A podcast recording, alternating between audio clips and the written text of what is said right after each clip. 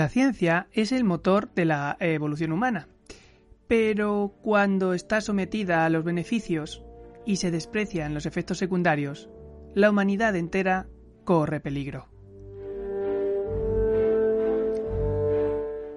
Esta es una historia que comienza en la Segunda Guerra Mundial con un señor llamado Claire Cameron Patterson, el cual, bueno, pues eh, fue uno de los científicos encargados de desarrollar el proyecto Manhattan.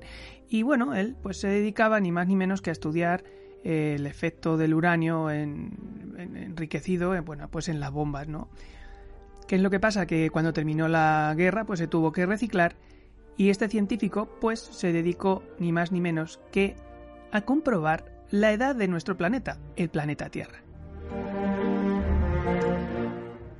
Y todo esto lo hacía porque, bueno, eh, estaba acostumbrado a trabajar con espectógrafos y a trabajar con, el famoso carbono 14 que se usa para eh, identificar la edad de cualquier cosa. Y se encontró con varios varias cosillas que se lo impedían.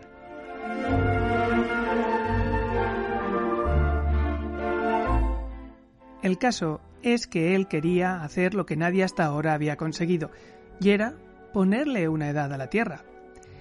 Em, así que bueno, empezó a utilizar rocas radiactivas, porque ya sabéis que entre sus propiedades, bueno, cambian de estado de forma constante, y cuando comenzó con estas rocas a buscar diferentes minerales alrededor del mundo, este geoquímico descubrió algo inexplicable, y es que todas, todas las rocas contenían una concentración muy elevada en plomo.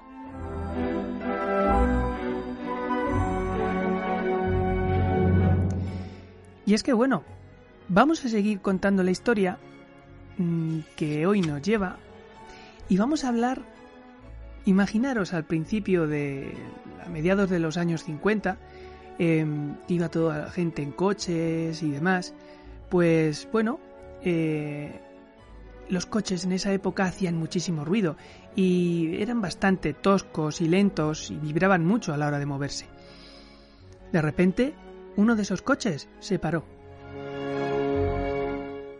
Lo llevaba una chica, y claro, se bajó a pedir ayuda, y tuvo la gran suerte de que el coche que paró detrás a ayudar a esta joven se llamaba Byron Carter, que era, bueno, un fundador de coches, y entre sus amigos, pues estaba gente como eh, Henry Leland, que era uno de los fundadores de Cadillac. El caso es que los motores de entonces iban con una manivela y esa manivela pues era bastante difícil de mover y por eso para la mujer le era imposible. El caso es que este señor, Byron Carter, pues intentó hacerlo funcionar poco a poco, empezó a darle vueltas hasta que el motor comenzó a funcionar de manera estrepitosa y esta manivela le golpeó en la cabeza, causándole la muerte. Vaya por Dios, Henry Leland eh, estaba muy preocupado, así que intentó buscar y rodearse de gente, de científicos que pensaran en una posible solución a que los coches arrancaran con manivela. ¿Y qué él se le ocurrió? Bueno, pues inventaron un coche que poco a poco con diferentes sistemas de arranque pudieron arrancar, pero para poder hacerlo antes tenían que solucionar otro problema, y era que el combustible que se usaba por aquel entonces era el producto de las diferentes compresiones y explosiones y no era una cosa constante, así que tuvieron que empezar a investigar sobre los aditivos que le echaban al combustible para poder de esta manera tener una explosión más estable y por lo tanto unos coches más fáciles de, de poder arrancar.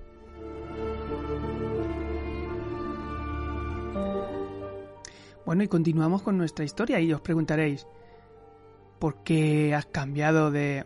Pues porque es necesario eh, tener en cuenta que Claire Patterson, en su afán de medir la edad de la Tierra, eh, se le ocurrió medir, porque ya estaba un poco mosqueado, medir la edad de, de un meteorito. Y ese meteorito comprobó que no tenía tan niveles de concentración en plomo, con lo cual estaba bastante, bastante eh, como con la mosca detrás de la oreja. Bueno, ¿por qué lo hizo con el meteorito? Pues muy fácil. Los meteoritos se formaron casi al mismo tiempo que la Tierra y él pensó que, sabiendo la edad de un meteorito, pues sabría la edad de la Tierra. El caso es que esta espita, al comprobar que un meteorito tenía otra edad totalmente diferente a la Tierra, abrió en su cabeza una investigación a través de la cual quiso saber por qué todos los materiales que había visto hasta ahora, incluidos los dientes y los huesos de las personas, tenían concentraciones de plomo.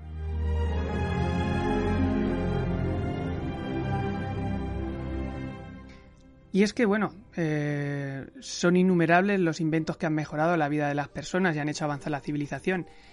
Pero tenemos que pensar que algunos fueron considerados grandes avances y luego mm, pues resultaron tener un lado, un lado oscuro. El DDT, que el, milagroso insecticida, ¿no? También causó graves problemas al, al, medio ambiente, o los envases de plástico ahora que contaminan hasta el fondo de los océanos, ¿no? Incluso las cumbres más altas de la Tierra. El caso es que, volviendo otra vez a estas pequeñas explosiones y golpes que tenían los motores primigenios, em, reducían mucho la potencia y la eficacia del combustible, incluso alguna muerte con la manivela, como ya os he contado antes. Eh, así que bueno, eh, Charles Kettering, que fue el inventor del arranque eléctrico, pidió a uno de sus empleados que encontrase un aditivo para la gasolina que hiciera funcionar mejor los motores. Entonces, aquí entra el protagonista de nuestra historia, que era el joven Thomas Midley Jr. Este científico recibió el encargo en 1916 y se puso a trabajar probando cientos de sustancias diferentes. Sí, sí, incluso hay artículos que dicen que probó con sustancias que tenían menos efecto que lanzar un escupitajo encima de un lago, imaginaros. Pronto, eh, de tanto ensayo-error, dio con el etanol, que era el mismo alcohol etílico de los vinos y licores. Recordad que estamos en los años 20 en este momento y entonces pues presentó una solicitud para patentar esta mezcla de alcohol y gasolina como, combustible. Pero bueno, tuvo muchísimos problemas, estaba la ley seca y bueno, aunque promocionaron mucho con entusiasmo este etanol como combustible de futuro, pues no lo pudieron patentar y la verdad es que tampoco iban a generar tantos beneficios. Eh, porque imaginaros, los agricultores y los consumidores podrían producirlo. Con una miaja de, mm, alambique, pues podrían destilar su propio, su propio etanol. Pero bueno, em, aquello tampoco les cuadraba porque no iban a ganar tanto dinero y enfureció también a las compañías petroleras, eh, que eran, por supuesto, los principales socios estratégicos de estos fabricantes de automóviles.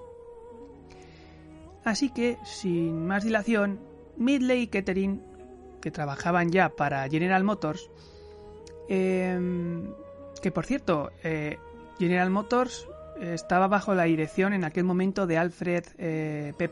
Sloan, que es considerado, atención, el padre de la obsolescencia programada. Y estamos hablando de que en 1921 desechó el plan de fabricar gasolina con etanol. Sin embargo, el golpeteo del motor seguía siendo un problema para la estrategia de Sloan, así que quería fabricar coches llamativos con motores más potentes y poder competir con otro modelo de Ford, que era el modelo Ford T. Así que, bueno, Midley fue enviado de nuevo al laboratorio a buscar otro aditivo que no fuera el etanol. Así que unos meses después, atención, descubrió el eh, tristemente famoso tetraetilo de plomo. Este tampoco lo llamaron así, lo llamaron etil, ¿vale? Etil que hacía un poco como de referencia al etanol, pero que va. Y es que Midley descubrió que cuando se añadía a la gasolina eliminaba el golpeteo del motor, que se produce una especie de llama así como fría, enciende el combustible demasiado pronto y entonces interfiere una reacción en el pistón que lo hacía en el momento correcto eh, con la presión correcta, con lo cual ese golpeteo pues cesó, pero no cesaba mm, eh, la potencia, al revés, aumentaba. Lo mejor de todo es que bajo la perspectiva de General Motors, mm, este tetraetilo de plomo era barato de producir y además su uso para este fin podía patentarse. Tenía un enorme potencial para generar beneficios. Y más de uno se empezó a frotar las manos.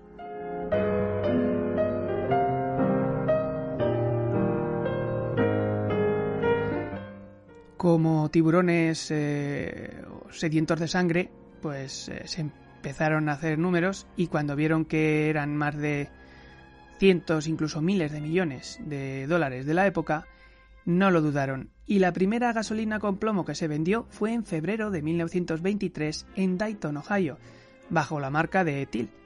Ya os digo que era una engañifa porque aunque parecía que hacía referencia al alcohol etílico, no lo era. Y escondieron la palabra plomo, que nunca, nunca, nunca la usaron, ¿vale?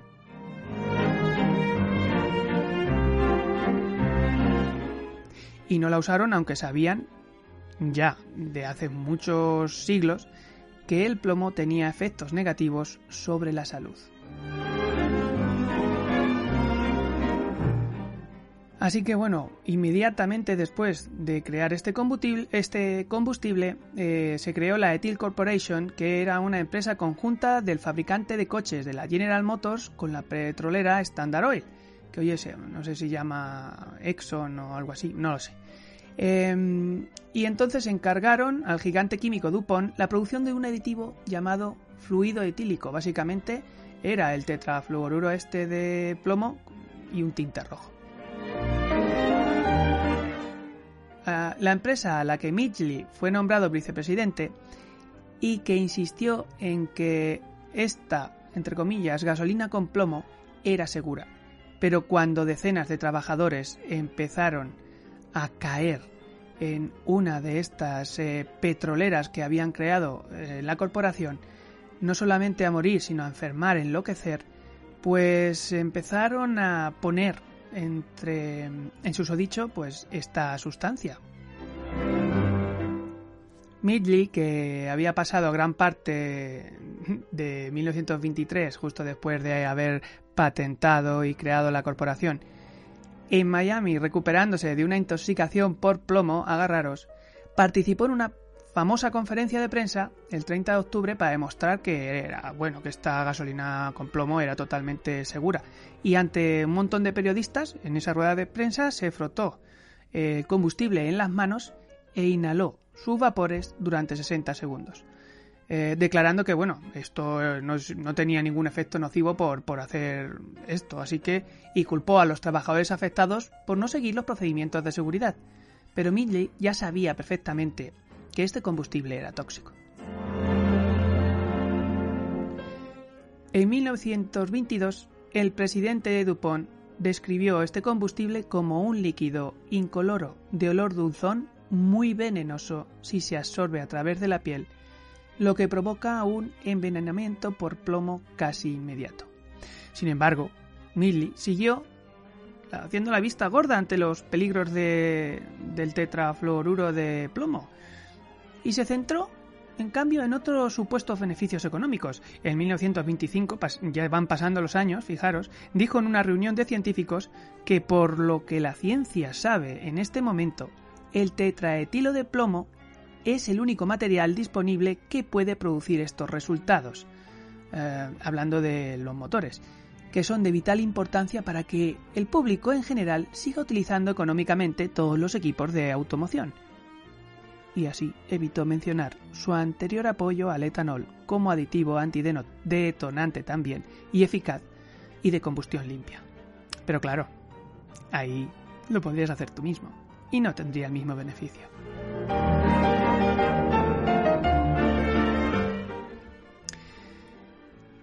Bajo una intensa presión de las grandes empresas implicadas, el director general de Salud Pública de los Estados Unidos acabó convenciéndose de que los efectos sobre la salud de la gasolina con plomo serían mínimos, especialmente si se compraban con los tan pregonados beneficios económicos.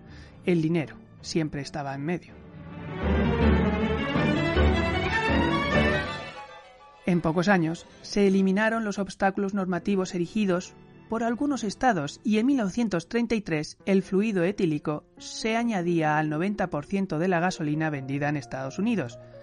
En las décadas siguientes, la gasolina con plomo fue convertida en la norma en todo el mundo.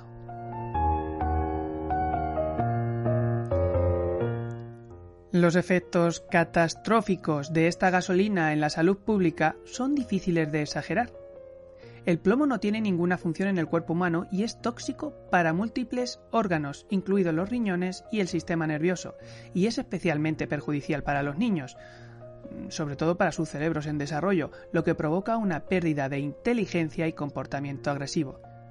Estos efectos son permanentemente intratables y algunos investigadores lo han relacionado con, ojo a lo que voy a decir, los niveles de criminalidad de un país.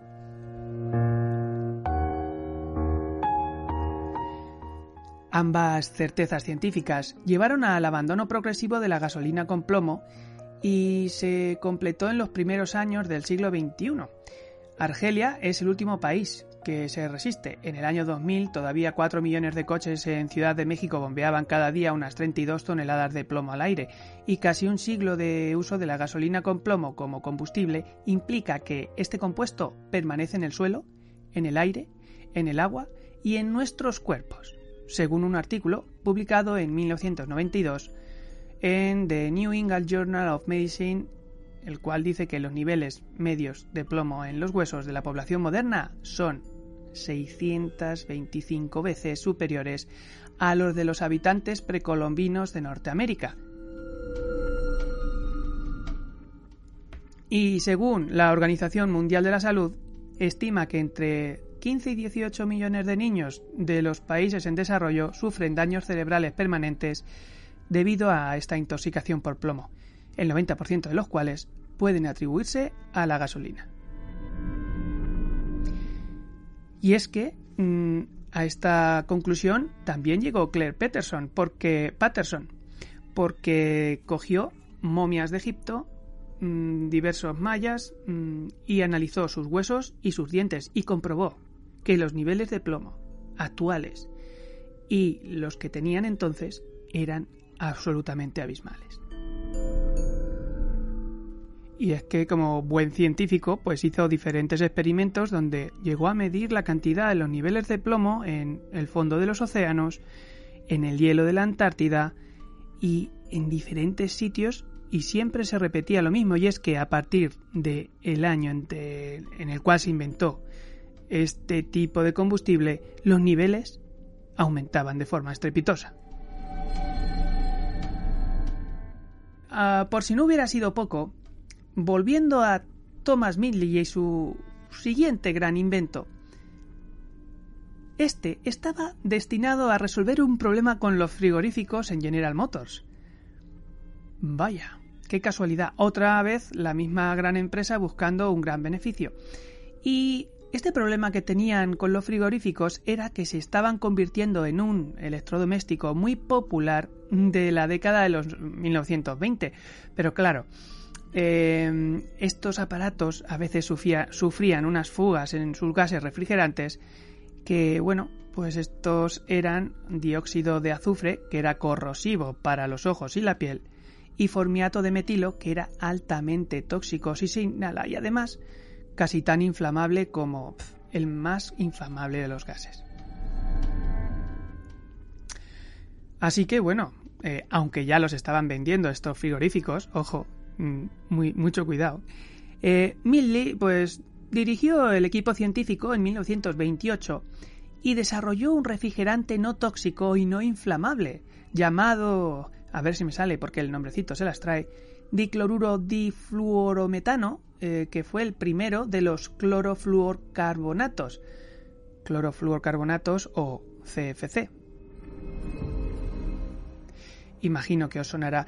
Em, se vendió bajo la marca de Freon 12, ese fue el nombre que le dio.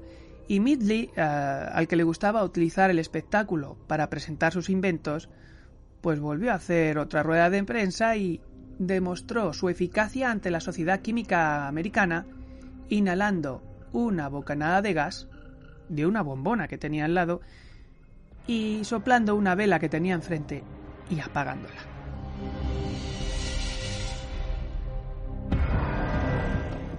Así que nada, en las décadas siguientes los clorofluocarbonatos, bueno, CFC, eh, se metieron en la cadena de montaje y se hicieron omnipresentes en todo el mundo como refrigerantes, como propulsores en latas de aerosol y como disolventes. Lo que Midley no podía saber esta vez, antes sí que lo sabía, que era malo el plomo, pero esta vez no lo podía saber, era que la capa de ozono de la Tierra, la que nos protege de la radiación cancerígena ultravioleta del Sol, sí, esa, em, pues sí va a ver afectada. Y aunque el agujero causado por los CFC hoy en día parece haberse estabilizado, la situación actual sigue siendo preocupante y el daño tardará bastantes décadas en repararse. Y es que el ozono, eh, cuando subía a la atmósfera, se juntaba hacia diferentes reacciones químicas y eh, dejaba pasar unos rayos que son perjudiciales, como todo el mundo más o menos ya puede entender, pero es que sus efectos eh, pueden durar de 20 a 50 años. Entonces aún estamos sufriendo estos, estos daños. Si bien eh, se puede perdonar a Midley la catástrofe de los CFC porque era, bueno, un poco no sabía lo que iba a pasar, no se puede decir lo mismo del tetraetilo de plomo, cuyos efectos tóxicos estaban claros desde el principio. Thomas Midley recibió prestigiosos premios por estos dos descubrimientos. Y, sin duda, ha sido uno de los grandes responsables de la evolución humana en cuanto a tecnología y, demás. Pero, ¿qué queréis que os diga? Mm, además de tener entre sus muchos beneficios otras 170 patentes de las cuales seguirá cobrando todos sus descendientes, em, no creo que él fuera consciente de mm, el mal que estaba y iba a hacer eh, en el futuro. O quizás sí. Esta historia termina en 1940 cuando Midley contrajo la polio y quedó paralizado. Como buen inventor que era, ideó una serie de tiradores y cables que le permitían levantar y maniobrar su cuerpo sin tener que molestar a nadie, pero cuatro años después, el 2 de noviembre de 1944, se enredó con los cables y murió estrangulado a los 55 años. Después del daño global causado por sus dos grandes descubrimientos, su último invento solamente le perjudicó a él.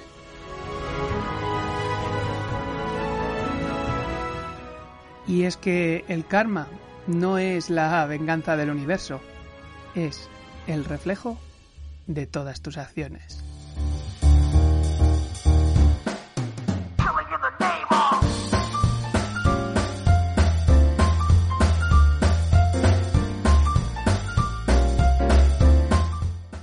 Bueno, y, hasta aquí el Memory Backups de hoy. Eh, la verdad es que cuando mi querido amiguete Javi me lo comentó, y yo ya sabía, porque me lo había dicho un compañero del curro, Pepe, mm, lo tuve, lo tuve bastante claro. Ahora, eh, cada uno que piense las consecuencias de las todas las cosas que hace en la vida, ¿no? Todas las, las acciones que tú haces siempre tienen una consecuencia. A un nivel o a otro. Se dice que ningún organismo ha afectado tanto a la Tierra como Midley. Ningún organismo, ningún, ni siquiera, yo que sé, el, COVID, por ejemplo. Ninguno. Porque a día de hoy siguen muriendo cientos de miles de personas al día por, por, por, una causa o por otra, que estamos hablando de millones de personas al año, de cientos de millones de personas al año. Cada uno que eche los números que quiera. Eh, yo lo tengo casi medio claro. De todas maneras, mm, los científicos tienen una responsabilidad muy grande, el hacer una vacuna para una enfermedad, el, investigar eh, una batería sostenible para un coche eléctrico, el... pero no nos podemos olvidar nunca de que actualmente existe una cosa que se llama el cortoplacismo y es que siempre se mira a corto plazo los beneficios que va a tener un, invento o un avance. Pero el largoplacismo no, o sea, nunca se, se, ve a largo plazo cuáles van a ser los beneficios, sino a corto plazo. Igual que un político piensa, yo voy a hacer algo que durante estos cuatro años eh, lo haya hecho yo y tal, no voy a hacer algo para que dentro de 20 años venga otro y se lleve eh, lo que he hecho, ¿no? El, mérito de, de, lo que hice yo antes. Y así nos va. Así nos va. Muchas veces es mejor plantar una semilla de un árbol o un esqueje de un árbol pensando en que lo van a disfrutar nuestros nietos que, comprar, yo que sé, cuatro macetas que van a dejar eh, nuestra terraza bien bonita, que también es necesario. Pero bueno, ahí dejo la, la, reflexión. Y bueno, sin más, eh, si tenéis una idea que creéis que merece ser recordada, si tenéis una, yo que sé, una escena de una peli que queréis que, porque os ha supuesto algo en vuestra vida, si conocéis algún personaje, cualquier cosa que se os ocurra que tiene, que tenga cabida en este programa, en esta humilde cápsula temporal, no dudéis en poneros en contacto conmigo eh, a través de correo electrónico en The Memory Backup, todo en inglés, arroba gmail.com. Estamos también en, tenemos un blog en Blogspot, podéis buscar Memory Backups en blog, Blogspot. Nos podéis encontrar también en, bueno, puedes ponerte en contacto a través de los comentarios de iVox. Y también nos podéis encontrar en Spotify, en Apple Podcast, aunque ahí solamente están los 20 últimos eh, episodios del feed. Y nos acercamos peligrosamente ya a los 50. Así que bueno, sin más, me despido de vosotros eh, con, una frase sin antes eh, agradeceros que estéis al otro lado y que, y que deis ahí al me gusta o que le comentéis el podcast a algún amigo o que lo compartáis.